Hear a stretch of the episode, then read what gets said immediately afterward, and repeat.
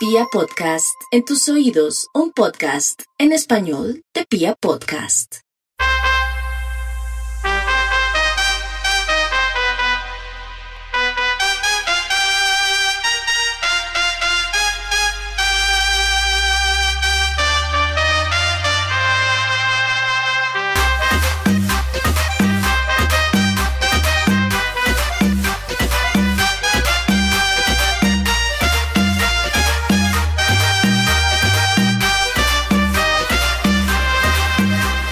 A ritmo de guaracha iniciamos un nuevo capítulo de estos podcasts fuera del closet a través de los micrófonos de Pia Podcast. Mi nombre es Cristian Jiménez y me pueden encontrar en todas las redes sociales como arroba cristianj1j. Ahí estamos en Twitter, en Instagram, en TikTok para que nos escribamos y podamos hablar un ratito.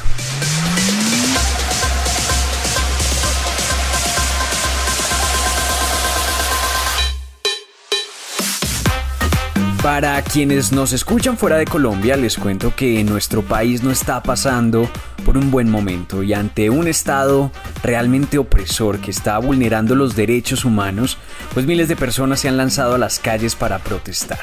Y ante tanta barbarie que estamos viendo aquí en Colombia, pues hubo una manifestación LGBT que nos hizo sonreír y sentir muy bien representados. The category is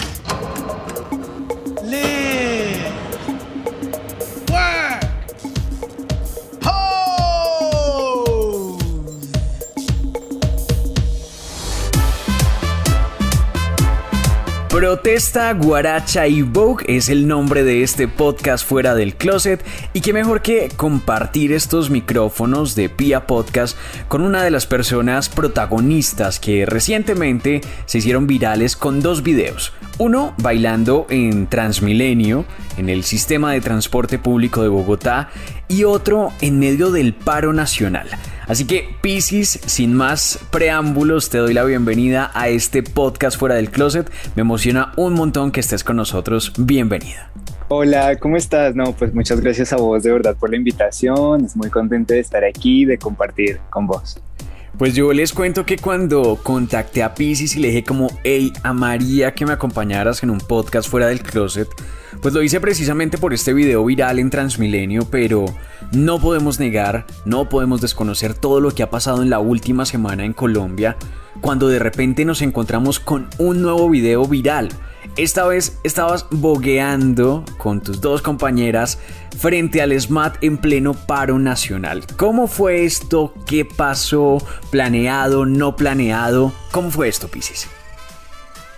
Bueno, pues primero que nada, eh, a raíz de lo que pasó con el video de Transmilenio, pues muchas personas nos escribieron como no, queremos el volumen 2, vamos a hacerlo, bla, bla, bla. Y pues platicando con las chicas, este, les dije, no, pues deberíamos grabar el, el volumen 2, aprovechando pues el tema del paro, ¿no? Entonces ellas me dijeron como sí, la verdad es que también nos gustaría pues grabar en el paro y mostrarles a las personas que están marchando, mostrar pues a la ciudad como tal. Sería una linda manera también de por medio del, del video pues mostrar este contexto social. Entonces como que inicialmente esa fue la idea, ¿no?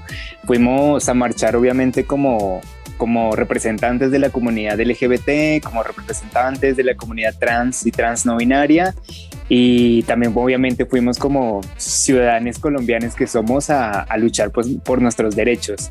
Estando ahí, la verdad que lo del SMAT fue cero planeado, creo que nunca te imaginas bueno, puede ser que lo fantasees, ¿verdad? Pero nunca te imaginas estar ahí en ese momento enfrente al SMAT, en pleno Palacio de Justicia, bailando frente a, no sé, 20 personas del SMAT y, y toda la Plaza Bolívar llena. O sea, como que es algo súper, digámoslo así, real, ¿verdad? Entonces no fue nada planeado pero pues tenemos que agradecerle también a todas las personas que nos incitaron a hacerlo porque cuando llegamos a la plaza, de hecho, estábamos súper, súper, súper nerviosos porque llegamos en un momento en el que había muchos aturdidores, mucho, mucho gas, mucha, como disturbios.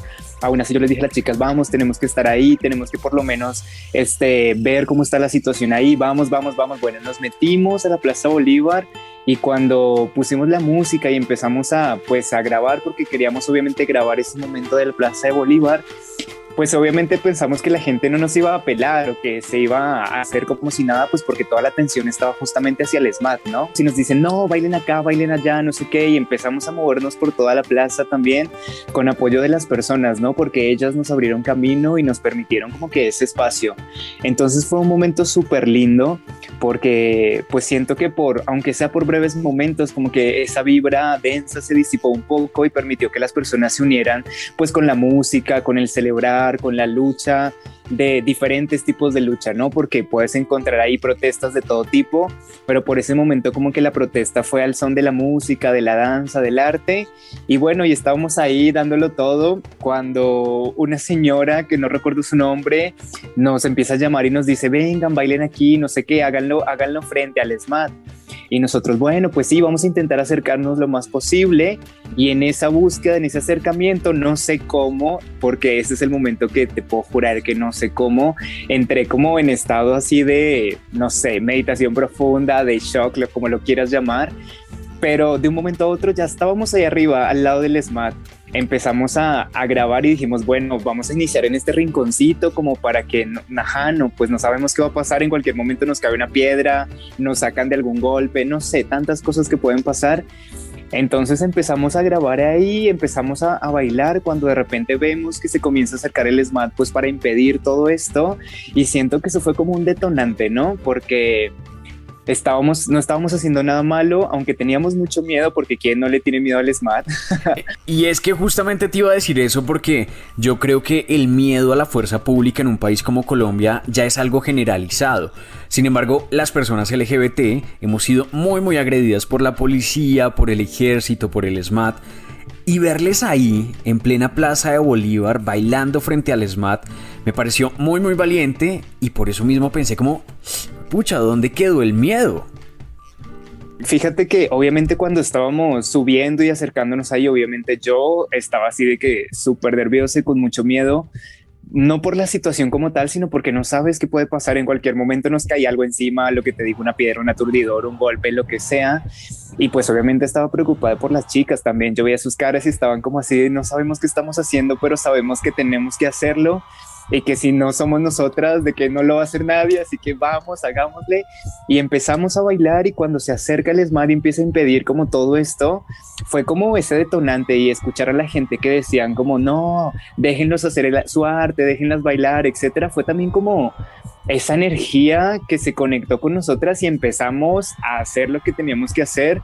Esta es la hora que, bueno, en lo personal, yo no recuerdo exactamente qué estaba pasando por mi cabeza, qué estaba pensando y demás, sino simplemente dejé como que el espíritu de la lucha y la energía de las personas me, pues, entrar en mí y se expresara por medio de mis movimientos, ¿no? Y también, pues, como que mostrar este contraste, no solo de la protesta como desde otro punto, desde el lado artístico, sino también, pues, ajá, lo que tú dices, ¿no? Como personas de la comunidad LGBT, que eh, tenemos un estigma súper grande que se nos llama maricones, plumas, etcétera, etcétera, y estar ahí frente a esta imagen social ruda, macha, fuerte, y nosotros ahí en tacones y con peluca y toda la cosa. Entonces creo que fue un contraste muy grande, ¿no? Porque no solo estábamos enviando un mensaje de, de, protesta desde el arte, desde la empatía, desde también el respeto hacia, hacia el otro, sino que también diciendo como pues aquí estamos, estamos presentes, también somos válides, también protestamos por nuestros derechos, por nuestro país, por nuestra ciudad, y lo hacemos también en tacones y somos bien perras.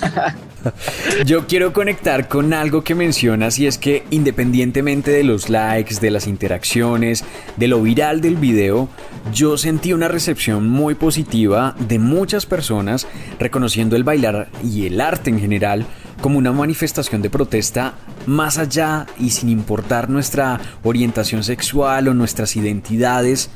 ¿Por qué el baile puede ser una herramienta de resistencia en un país como Colombia? Pues obviamente en el primer video, en el de Transmilenio, hubieron todo tipo de comentarios, ¿no? Positivos, negativos, este, homofobia, transfobia, etcétera, etcétera. Pero en este creo que justamente lo que tú dices, ¿no? Como que se logró derribar esa, esa imagen visual de, de que estamos separadas como personas y que somos simplemente este, miembros de, una, de un país, de una sociedad luchando por nuestros derechos, seas quien seas, LGBT, seas hombre, seas mujer, seas trans, lo que seas, como que la gente vio eso y se conectó directamente con eso. Y respondiendo con tu pregunta, porque el, el baile, yo no solo quiero de, o sea, como relacionarlo al baile, sino como tal al arte, porque siento que y lo he dicho en todas las entrevistas que me han dicho porque siempre lo he creído, por eso soy artista y por eso es lo que amo. Y es que el arte es la herramienta más poderosa de cambio porque te permite realmente permear en ti, en tu ser, en tu subconsciente, en tu esencia, más allá de, de las creencias que tú creas, de las impuestas, de lo que percibes, del lenguaje que hay en el, en el entorno. El arte tiene esa capacidad de penetrar tan dentro de ti que literalmente te hace vibrar el corazón y te conecta con ese energía que en ese momento era una energía de, de, protesta, de lucha, de resiliencia, de valentía y pues todas las personas estábamos sintiendo esas mismas emociones y esa misma energía porque no es diferente la persona que que está bailándole enfrente al ESMAD que otra que está caminando con su familia, con sus hijos y que puede recibir en cualquier momento una, no sé, algún tipo de violencia, gas, etcétera, etcétera. O sea, como que todas esas emociones están presentes y el arte tiene ese, ese poder condensador que hace que afloren en ti, ¿no? Y, y que se exprese más allá de, de, tu mente racional, siento que también de tu corazón, ¿no? Entonces, por eso también siento que ese eco de, de resistencia y de lucha ha tenido tanto impacto no solo en toda Colombia, sino en, en países de todo el mundo, porque hemos recibido mensajes de todo el mundo y es porque más allá de, de, lo que estamos haciendo, de quiénes somos y demás, porque hay muchas personas que no entienden el contexto, se siente esa energía, se sienten esos sentimientos, se siente esa necesidad de un cambio y creo que todas las personas en el mundo van en pro de, de un cambio, ¿no? Entonces creo que, que por eso por eso nos permite conectar con esto. Oye, yo sí me quedé pensando en qué pasó con el SMAT en ese momento que no ve uno en el video, porque uno sí escucha muchas personas gritando, protegiendo, defendiendo, pero ¿qué pasó con esos tipos? Bueno, pues primero que nada, siento que no sabían qué estaba pasando. Realmente tú puedes notar sus reacciones, su lenguaje corporal y sus caras y no sabían qué estaba pasando, qué, qué estábamos haciendo. Nos, nos, realmente fue algo muy inesperado, ¿no? Tanto para ellos como para nosotros. Y inclusive fue muy curioso porque algunos de ellos inclusive estaban intentando sacar su celular como para grabar en el, en el momento. Entonces realmente puedes decir como, wow, realmente el arte es muy poderoso porque mira lo que puede hacer en una persona, ¿no? También fue muy gracioso ver cómo como este, esta dualidad, ¿no? Entre que me gusta, pero tengo una labor pública, pero sí quiero apoyar, pero no sé qué, cómo responder, o sea, como que pasó de todo. Y sí recuerdo que cuando estaba bailando por en medio de ellos y pasaba y veía sus caras y sus caras eran de, de realmente seres muy, muy, muy confundidos, ¿no? Porque más allá de, del trabajo, más allá de la situación, pues no dejan de ser personas, no dejan de ser eh, ciudadanos colombianos y, y, obviamente no quiero tomar como un lugar ni una postura, sino quiero ser totalmente neutral en esto porque sabemos toda la violencia que hay con, con la policía y con la, la fuerza pública pero sin embargo también debemos, siento que tener en cuenta el, el cómo son entrenadas estas personas, ¿no? El, el, qué es lo que se les dice que hacer, o sea, prácticamente se les, se les entrena para pasar por encima de las personas, cueste lo que cueste. Entonces, cuando llegas y te enfrentas con tres maricas que lo están dando todo desde una postura muy, muy tranquila, desde simplemente divertirse, desde simplemente como sí protestar, pero también te estás diciendo como, hey, únete que esto no es solo mío, es de todos, pues genera, genera un impacto muy fuerte. Y creo que eso fue lo que hizo que el SMAT retrocediera o se dispersara porque no sabían qué estaba pasando, no sabían qué íbamos a hacer y también pues por el apoyo de las personas, ¿no? Porque lo que tú dices, había mucha gente gritando, emocionada, tú, tú escuchas al fondo del video y cuando nos empezamos a mover por todo el espacio porque arrancamos en una esquina y terminamos en todo el medio del Palacio de Justicia. Eran así de muchos gritos de personas, ovaciones, independientemente de que fuera por nuestra danza o no. Siento que fue ese sentimiento de, de resistencia y de valentía, ¿no? Entonces, pues fue la verdad que una locura, yo aún no me lo creo, de hecho todavía sigo viendo el video y digo, wow, o sea, esos somos nosotros. Hablemos ahora un poquito de, de Vogue, porque tal vez sesgado por el desconocimiento, debo aceptarlo, o por el referente que me queda de series de televisión como Pose, pues para mí el Vogue era una onda muy 60, 70, 80 incluso, muy anglo, muy house, y vienen ustedes con un video viral y me rayan la cabeza con, con guaracha. ¿Cómo es este tema? ¿Puede uno boguear con cualquier tipo de música? Eh, ¿O funcionó más para darle ese contexto netamente colombiano a través de la guaracha? Bueno, pues justamente creo que eso fue una de, las cosas que, quisimos y que quise hacer en lo personal hacer, porque el ballroom, que es la cultura a la que pertenece el Vogue, que es la expresión dancística meramente, pero la verdadera cultura es la cultura ballroom, esta cultura que ha existido desde décadas y que inició en Nueva York, pues ha sido este espacio seguro para la comunidad LGBTQI+, y, y pues para su expresión, ¿no? ¿Qué pasa? Que debemos tener en cuenta que nuestros contextos como latinoamericanos, y como colombianos son muy diferentes a, pues a, obviamente a lo que pasaba en Nueva York, a sus problemáticas y demás. Además que estamos hablando de que estamos en el 2021. Entonces, como que necesitábamos traerlo de alguna manera a este contexto actual y, lo que está pasando aquí en Colombia por muchas razones, entre ellas todas estas problemáticas que, que estamos hablando y que estamos poniendo como en la mesa, pero más que nada como también para para que la misma comunidad se enganchara desde, desde otro punto, ¿no? Porque siento que eso también fue muy atractivo y no solo para las personas de la comunidad, sino para en general la sociedad, como de, ay, ¿qué están haciendo con Guaracha? De que los pasos prohibidos, ¿qué es eso? Vogue, ah, ¿qué es Vogue? Y empezaron a investigar y a buscar y esa era la idea, ¿no? Darle esa visibilidad porque como, bueno, yo hago parte de la cultura ballroom hace un par de años tanto aquí en Colombia, en la escena colombiana, como en otras escenas en algunos otros países en los que he estado. Y, pues como siento que como latinos y como colombianos a veces nos cuesta identificarnos con algo pues americano o europeo, ¿no? Entonces como que hay algunas personas que lo adoptan muy bien, pero hay otras que como que no les termina de convencer. Entonces necesitábamos buscar la manera de, de, aterrizarlo aquí, lo que tú dices, ¿no? Y que pues qué mejor que con la guaracha.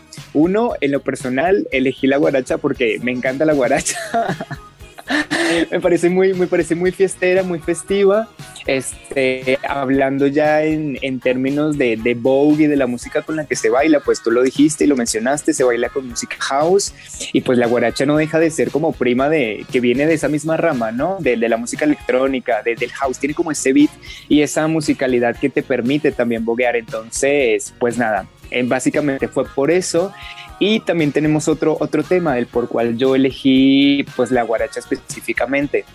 Yo pues usualmente vivo fuera de Colombia y pues estando fuera tú realmente te das cuenta de cómo es percibido el país, ¿no? Qué es lo que se muestra, qué es lo que, lo que sale también y lo que se exporta. Y pues la guaracha era otro de esos ritmos que a, a los extranjeros les gustan, pero a los colombianos no les gustan. Y también pues era este tipo de, de, género musical como marginado, ¿no? Porque estamos relacionados con, la, con las drogas, con la prostitución, etcétera, etcétera. Y también con lo, con lo narco por todas las novelas que han, que han salido y que salen al extranjero. Entonces dije como, o sea, pues puede que haya nacido en ese contexto, puede que se relacione con ello, pero pues también podemos darle como esta otra cara, ¿no? Esta otra cara estera, sana, divertida y que la gente también le pierda un poquito como, como ese, ese placer culposo que existe, porque la verdad es que a todos les gusta, pero en la intimidad, luego como que ya decirlo socialmente como que no nos atrevemos. Entonces como que, bueno, pues elegimos la guaracha y, y ese es otro, otro tema, ¿no? También porque la guaracha se hizo muy popular y muy conocida y muy como ajá, viral por decirlo así, también gracias a algunas chicas trans, ¿no? De Medellín, como lo es Kim Zuluaga, como lo es este Luna Hill, ¿no? Que se convirtieron como, por decirlo así, en, iconos, en iconos LGBTQI+, con sus videos de guaracha y sus, sus TikToks, sus videos y demás. Entonces, pues queríamos como también agarrar todo esto y plasmarlo en ese primer video porque aunque aunque algunas personas ven a, estos, a, estas, a estas personas como, no sé, íconos, referentes o lo demás, hay un desconocimiento realmente en la sociedad acerca de quiénes son, por qué son así, etcétera, etcétera. Y pues queremos contribuir a esa visibilización para que se dejen de cometer actos violentos, actos de transfobia, actos de homofobia, justamente por ese desconocimiento, ¿no? Y también como quitar esa estigmatización y estar eh, relacionando a las personas trans con, pues, con, el, con los travestis o con simplemente personas que, que, quieren usar ropa femenina o vestirse de tal manera y que siguen siendo hombres, porque la verdad es que no es así. Las mujeres transgénero, transexuales son mujeres y punto. Entonces como que necesitábamos también buscar esa, esa visibilidad y pues bueno, si te das cuenta como todo el trasfondo, pues había, hay como mucho, mucho de fondo ahí eh, detrás de ese performance, ¿no? Y fíjate, Piscis, que tocas un tema que me parece muy valioso y es que yo creo que el origen de la homofobia, de la transfobia y de todas estas discriminaciones que sufrimos las personas diversas tienen implícito un rechazo por lo femenino. ¿Qué relación hay entre el Vogue y la reivindicación de lo femenino? wow, ah, esa es una excelente pregunta y gracias por hacerla porque bueno, dentro de los estilos de, de Vogue como tal danza, hablando de danza, tenemos tres. De esos tres nosotros elegimos pues el Vogue Femme, justamente un estilo, una corporalidad que viene de, las, de los cuerpos trans, ¿no? De estas mujeres que en esa época, estamos hablando 60, 70, no podían transicionar por diferentes motivos, ¿no? Por económicos, sociales, políticos, etcétera, etcétera.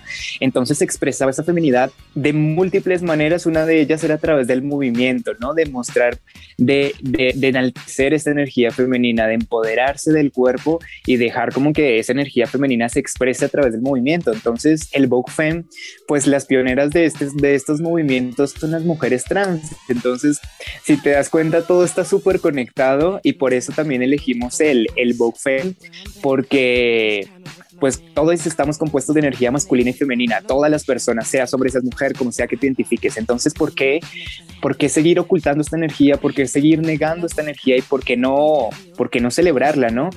Entonces, pues fue como agarrar justamente eso y, sacarlo y exponerlo y decir como, hey, esto está presente, esto también es válido, esto también puede ser fuerte, esto también puede ser eh, como un sinónimo de valentía, de empoderamiento y siento que por eso también tuvo mucho impacto en el paro, ¿no? Porque aunque algunas personas nos decían, ay, que las maricas, ay, que no sé qué, pues estábamos representando una imagen femenina, ¿no? Una imagen femenina fuerte, luchadora y además con muchas características que son asociadas a lo, a lo femenino socialmente. Entonces, eh, pues es como reivindicar todas estas cosas, ¿no? Porque siento que es muy importante que en nuestra sociedad y en nuestra cabeza como que se, se sane esa parte porque nos está haciendo mucho daño y siento que esa es también la raíz de, de, muchos problemas que tenemos socialmente porque como le tenemos tanto rechazo y lo miedo a lo femenino en nosotros, lo proyectamos hacia el exterior y hacia los demás y es cuando nace esta violencia, es cuando nace esta, estas fobias que existen y pues bueno, de ahí es a muchas cosas, ¿verdad?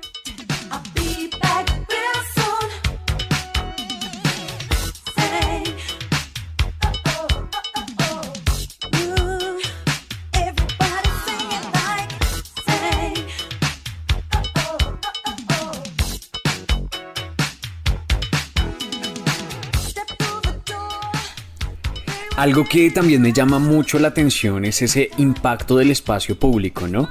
Transmilenio, Plaza de Bolívar, Palacio de Justicia. Para mí ese fue un ejercicio, una manifestación de, de, conquista, de apropiación de los espacios públicos muy muy poderosa, porque de hecho son lugares donde muchas personas diversas hemos encontrado rechazo, violencia, incluso la muerte en ciudades como Bogotá. ¿Cómo es esa apropiación de la calle y de los espacios públicos a través de la danza? Bueno, totalmente. Como lo mencionas, para nosotros era muy importante también esa reivindicación del espacio, de esa apropiación del espacio que nos pertenece también no es que no, no es que solo nos pertenezca por ser LGBTQ y en más, sino pues porque somos personas miembros de esta sociedad y son espacios que no se nos pueden ser negados, pero que aún así somos excluidos, somos violentados, somos rechazados. Entonces también era como enviar este mensaje de, hey, estos espacios también nos pertenecen, tú, persona LGBT, no, es, apropiate de ese espacio, ¿no? Como que no, no te excluyas a ti, a ti mismo, a ti misma, a ti misma, porque nosotros también nos excluimos todo el tiempo, como que preferemos evitar ciertos lugares y ciertos espacios por evitar diferentes tipos de situaciones. Y en algunos momentos está bien, pero ¿qué pasa? Que cuando eso se vuelve un común denominador, pues terminamos súper aislados y marginizados de muchos espacios.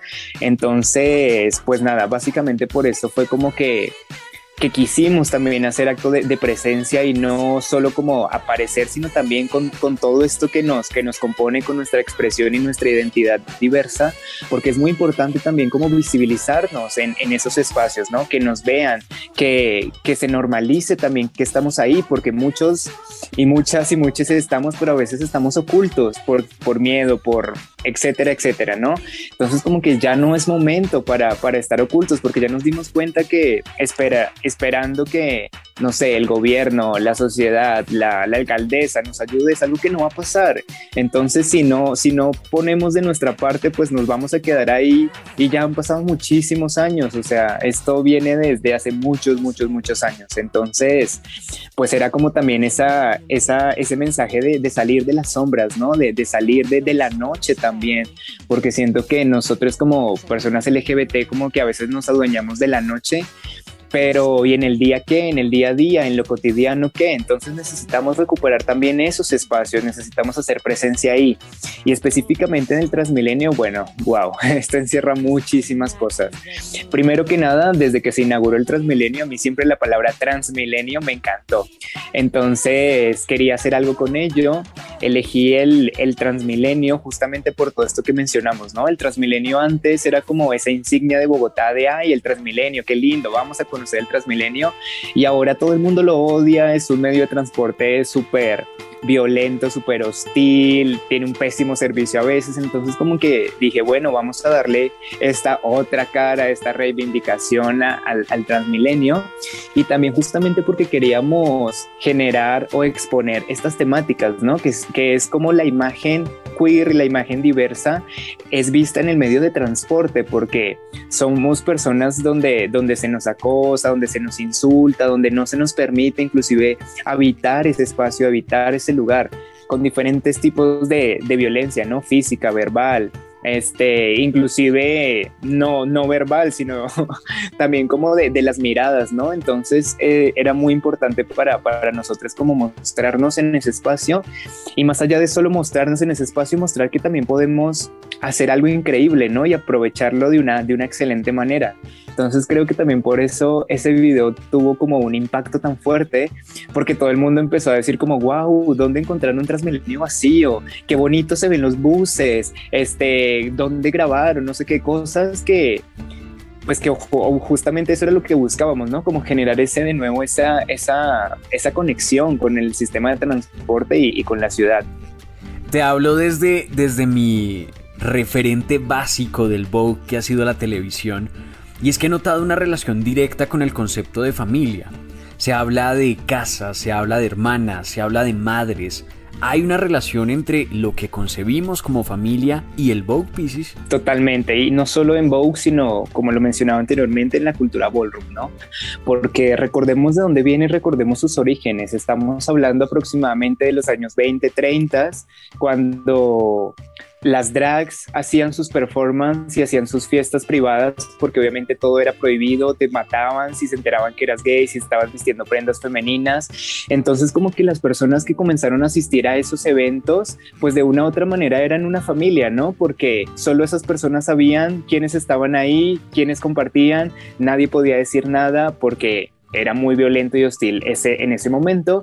Y esto como que empezó a evolucionar, ¿no? Cuando aparece como tal la escena Vogue, la escena Ballroom, que estamos hablando de finales de los 60, 70 y 80, este, se crea pues justamente este, este concepto de casa que tiene una trascendencia enorme, porque si te das cuenta, todas las, la mayoría de las historias de personas LGBT son historias en las cuales son echados de sus hogares, son rechazados, son excluidos, son abandonados, etcétera, etcétera. Entonces, donde se encuentra refugio, donde se encuentra familia, pues son con las mismas personas de tu comunidad. Entonces, específicamente relacionándolo con el Vogue y con el término de casa, pues justamente estas estas, imágenes que se convirtieron en, en madres o padres fue justamente esas personas que dieron un hogar y un espacio a todas estas personas que eran rechazadas socialmente y no solo un espacio físico, sino también un espacio pues de, desarrollo emocional, de desarrollo interpersonal. Estas personas pasaron a convertirse pues en padres y madres de estos en su mayoría jóvenes que iban sin rumbo, que no tenían un hogar donde vivir, que no podían comentar sus experiencias LGBT, que tenían muchas dudas, que tenían mucho miedo. Entonces pues como que se empieza a replicar este, este concepto de familia de una imagen de madre o padre, de los hijos, sus jerarquías y demás, pues justamente porque también es una necesidad humana, ¿no? Las personas necesitan de esta imagen, en, estas imágenes de, padres, de estas imágenes de, de, hermanos, para, pues para poder desarrollarse y convivir en una sociedad. Entonces, estos estos, que, estos esquemas se, se, se, replican dentro del ballroom y pues tienen un impacto gigante porque las personas no solo encuentran un lugar donde expresarse, sino que también encuentran una familia que muchas veces obviamente no era su familia biológica, pero se convertía en algo mucho más importante que su familia biológica y era esa familia que te entendía, esa familia que te permitía ser tú, esa familia que te apoyaba incondicionalmente y lo mejor de todo que entendía lo que pasaba en tu cabeza, en tu corazón, en tu cuerpo, que te entendía también socialmente, porque todas y todos estaban en la misma situación. Entonces, este, este concepto de, de casa es muy importante porque más allá de, del Vogue, de la danza, de la competencia, pues fueron estos espacios todavía muchísimo más seguros donde de verdad podías crecer como humano, crecer como persona, aceptarte a ti mismo, sanar todo eso que, que te estaba afectando y que venía de, de, esa exclusión social y de esa marginación en la que se vivía. Y bueno, y conectándolo aquí en, con, con Colombia, pues por eso siento que han empezado a hacer muchas casas y muchos, muchos grupos también de personas LGBT que se van juntando, que se van uniendo, porque hay una necesidad muy grande en nuestro país. Justamente hablaba con muchas personas de varias entrevistas y demás que justamente también me dicen que la referencia es Pose o Paris is Burning, etcétera, etcétera. Y les decía como sí, obviamente todo es súper lindo, todo es cierto y no lo relaciones con una ficción porque esto está pasando aquí en Colombia y no estamos en los años 60, ni 70, ni 80, estamos en el 2021 y eso pasa aquí. Todo lo que tú ves en el documental, en la serie, pasa realmente aquí. Entonces como que si te das cuenta, la, la realidad supera la ficción en muchísimos aspectos y, y, bueno, eso también ha hecho que no solo la escena ballroom y la cultura y el Vogue aquí en Colombia, porque hay en diferentes ciudades de Colombia está creciendo día a día, hay casas, hay muchos bloggers, hay muchos espacios que se están generando y bueno, también eso, eso era uno de, de, nuestros objetivos, visibilizar a la comunidad y a la cultura ballroom de nuestro país, no solo porque hay increíbles artistas y porque hay increíbles espacios, sino porque también si tú eres una persona LGBT que se siente que necesita un espacio de expresión, un espacio donde donde vivir en, en, comunidad, donde hablar con una persona que te pueda entender mucho mejor, pues bueno, existen estos espacios, no solo está en la televisión, no solo está en post, sino lo tienes aquí en tu ciudad, en Colombia, entonces como que también generar estas, redes y estas conexiones que pues que nosotros como comunidad necesitamos tanto, ¿verdad? Yo te cuento, Pisces, que algo muy bonito de esta experiencia con el podcast, con Fuera del Closet, pues ha sido leer a muchos chiques que nos han escrito por redes sociales buscando información, orientación, apoyo muchas veces. Y ya para ir cerrando este podcast fuera del closet, pues me gustaría preguntarte qué mensaje le quisieras dejar a todas esas personas que nos escuchan a través de sus celulares, de sus computadores y que a veces tienen miedo, que no han salido del closet, que no saben cómo afrontar el ser una persona diversa. ¿Qué mensaje nos dejas? Wow, bueno, pues ese mensaje sería que sean fieles a ustedes mismos y a lo que son, a lo que sienten, ya no estamos en, en momentos de dejar que la vida y el tiempo se nos pase, porque justamente eso es lo que ha llevado a que sigamos en las sombras, a que, a que sigamos con miedo, a que sigamos como con ese prejuicio hacia nosotros mismos, que nos odiemos inclusive a veces por quienes somos, por lo que sentimos. Y no está mal ser quien eres porque eres perfecto. Lo único que necesitas hacer es ser fiel a eso que sientes y expresarlo, sacarlo de ti Sí, es un camino duro porque van a haber muchas pérdidas, vas a tener que desligarte muchas veces de, personas cercanas, amigos y demás, pero todo va a ser en pro de este crecimiento y qué mejor que ese crecimiento personal, ¿no? Porque a la final eres tú, es tu vida, así que vive tu vida, sueña, exprésate, confía en ti, que todo va a salir muy bien y si eres fiel a ti mismo, todo se te va a dar.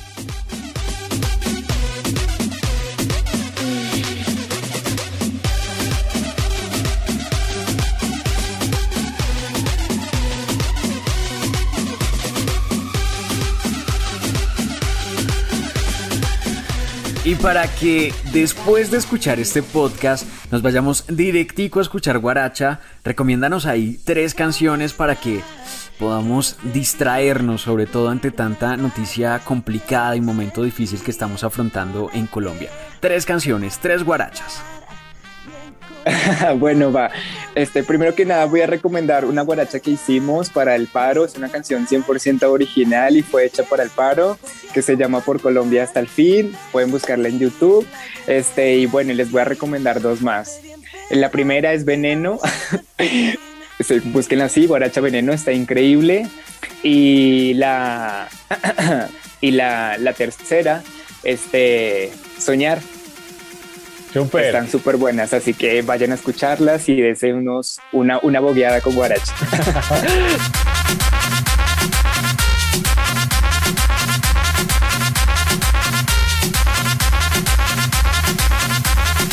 Pues Piscis, yo no te puedo dejar ir, yo no puedo cerrar este podcast sin antes darte las gracias. Uno, por aceptar este espacio, por aceptar esta entrevista, y más cuando tienes una agenda muy muy complicada por estos días.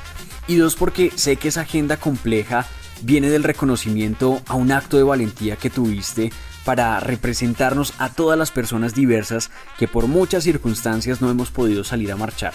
Ustedes se pusieron allá las pelucas, los tacones, las tetas y nos representaron. Y quiero agradecerte además porque nos inspiras un montón. Y lo, lo digo a título personal nos inspiras a seguir haciendo algo desde la trinchera en la que estemos para que cada vez sean menos los escenarios donde nos vulneren por ser personas diversas. Así que muchas, muchas gracias. Ok, ay no, Cristian, de verdad, muchas gracias a ti por el espacio. Lo que dices para mí es súper importante, lo valoro muchísimo.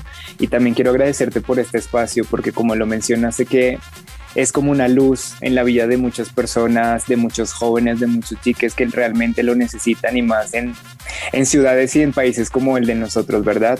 Así que te agradezco por tu, por tu labor, te agradezco por todo lo que haces, síguelo haciendo y cualquier cosa que necesites, cuenta 100% conmigo incondicionalmente. Y gracias a cada uno de ustedes por acompañarnos en este podcast fuera del closet mucha fuerza, mucha valentía y mucha resistencia. Nos encontramos en un próximo episodio. No dejen de compartir por favor este capítulo y me etiquetan en arroba cristianj1j y en arroba vía podcast. Chao pues.